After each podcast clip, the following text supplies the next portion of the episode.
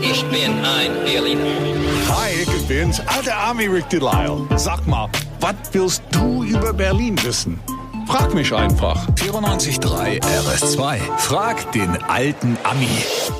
Wunderbar. Es kann nur ein guter Tag werden, denn die Tür geht auf und da kommt der Sonnenstrahl in Grau herein. Das ist der alte Ami Rick Delay. Ich freue mich, freu mich, wenn ich dich sehe Ja. jeden Morgen. Naja. Guten Morgen, Gerlinde. Heute gibt's Cherry Cola mit Lola. Hallo. Hi, kennst du den Song Lola? Nein, habe ich noch nie gehört. Nee, echt nicht. Von den Kings? Nein. Oh, das müssen wir dir vorspielen. Lola, la la la la Lola. Du heißt so und du weißt nicht, dass es einen Song gibt mit deinem Namen. Bist du unter Leider einem nein. Stein Also nie geboren. gehört. Also Lola, du hast aber eine Frage.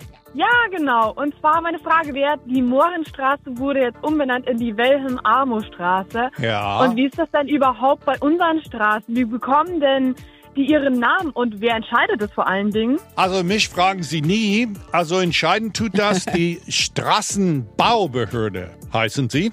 Und wenn eine Straße noch keinen Namen hat, kannst du selbst aber einen Vorschlag machen. Das kostet nicht mal was.